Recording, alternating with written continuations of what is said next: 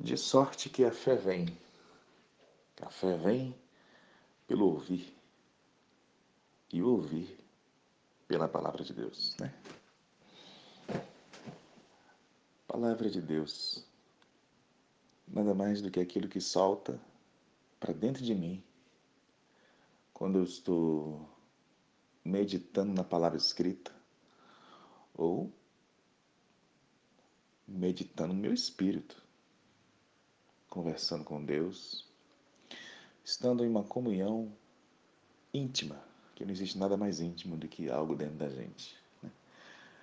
É por isso que a oração em línguas nos leva à intimidade, é um desaguar no amor.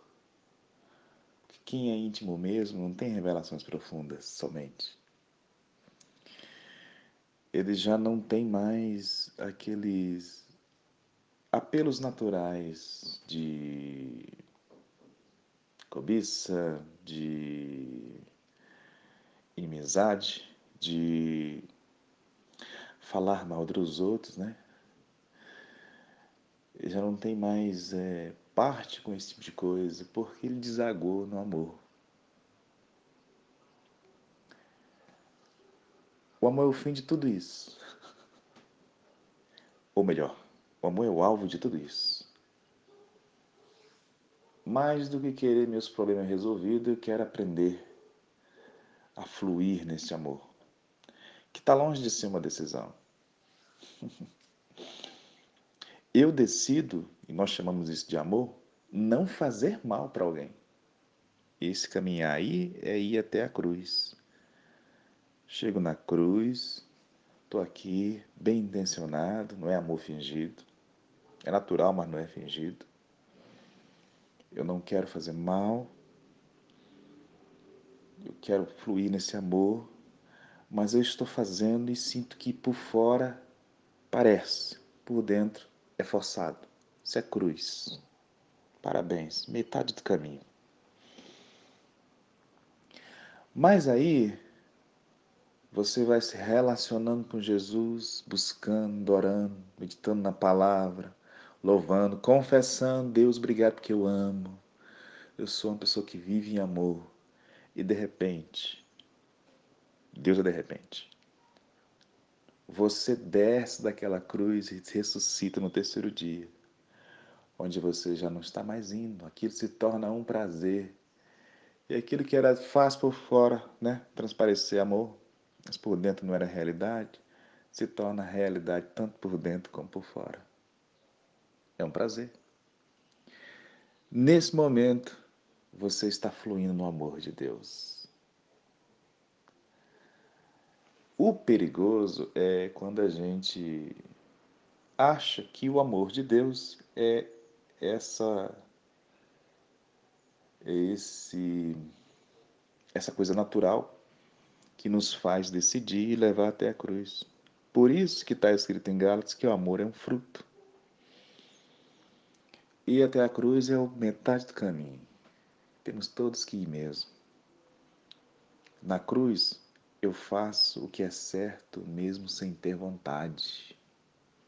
Depois dela, indo além da cruz, eu ressuscito e fluo 100% na minha nova natureza. O que não era um prazer começou a ser um prazer. Então a visão é de vida no espírito, orar em línguas, que é a língua do espírito, não é dos anjos nem dos homens. É a linguagem perfeita que vai nos levar à perfeição desse amor. Nesse lugar, a fé que opera pelo amor é ilimitada. O grande perigo é só um: se contentar com a metade do caminho que não é ruim, é boa. E para a cruz é o mandamento do Senhor Jesus. Nós temos que querer, como Ele, ressuscitar nessa área. Eu quero que isso se torne um prazer. Eu quero que esse bem que eu estou fazendo seja um prazer interno. Eu quero amar meus inimigos de fato. E não, como nós temos que dizer por aí, né? Tem que amar, né? Como assim tem que amar, gente? Eu quero fluir. E a confissão da palavra ajuda muito nisso. De sorte que a fé vem pelo ouvir. É igualzinho. Não para no metade do caminho. É muito bom você ter logos na cabeça, ler bastante a Bíblia, mas queira se tornar essa palavra que você está lendo. Quando isso que está por fora começa né, a ser escrito por dentro, e aí já era. Você se tornou a palavra. Diga o que disserem, você já não é mais a mesma pessoa. Você está fluindo 100% na nova natureza. Então, quando qualquer versículo solta para dentro, já era, acabou. Enquanto fica só na mente, você vai querer forçar as pessoas a praticar aquele versículo de forma externa, porque você também não se tornou. Então acha que é só isso. É só, mas está escrito, você vai ficar que nem o diabo. Mas está escrito, mas está escrito. Já está falando de leitura?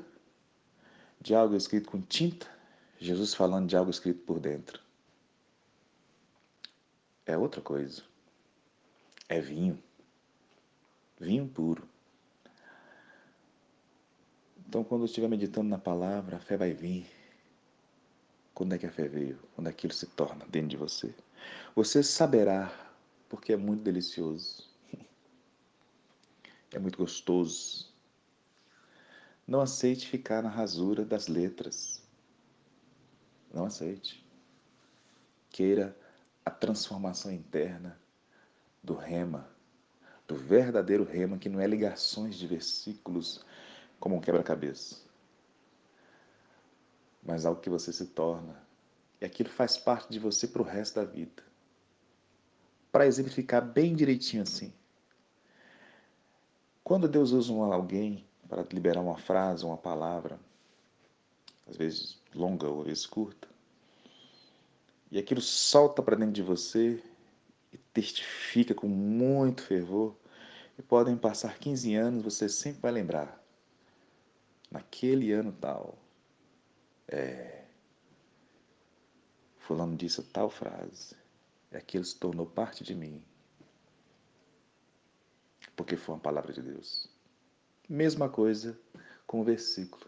Deixa a Bíblia ser profeta na sua vida. que Paulo nem tinha. o negócio dele era direto. O negócio de Paulo era direto. Ele tinha que se virar assim para ter revelações da graça lendo o, o Velho Testamento. Até porque tinha que convencer né, as pessoas lá, que eram muito inteligentes no, na lei na Torá, no Pentateuco, nos profetas, né? E hoje nós lemos o que Deus falou no Espírito de Paulo. E você acha que Deus parou de falar no Espírito direto? Não. Continua. Continua. Você só tem que estar linkado, alinhado com o caráter de Deus em todas as escrituras, que senão você pega uma coisa só, meu amigo, e vai querer que os outros façam a mesma coisa que você fez o resto da vida. Querer que todo mundo queira que se nem você. Isso é leizinha própria. Deus é multiforme. Ele não vai contra a sua própria natureza.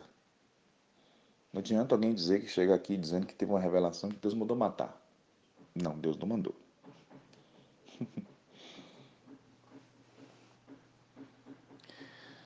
Deus abençoe.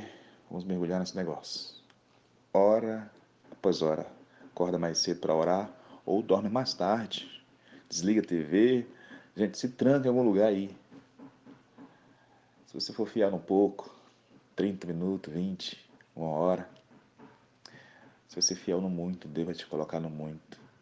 Confesse por uma palavra de Deus o quanto você quer orar tanto quanto você quer ganhar. Obrigado, Jesus, porque eu oro 12 horas em línguas. Eu tenho graça para isso. Eu te louvo, te agradeço. Funciona assim. Faça todo dia. E você vai se tornar isso que você está falando. Graça e paz.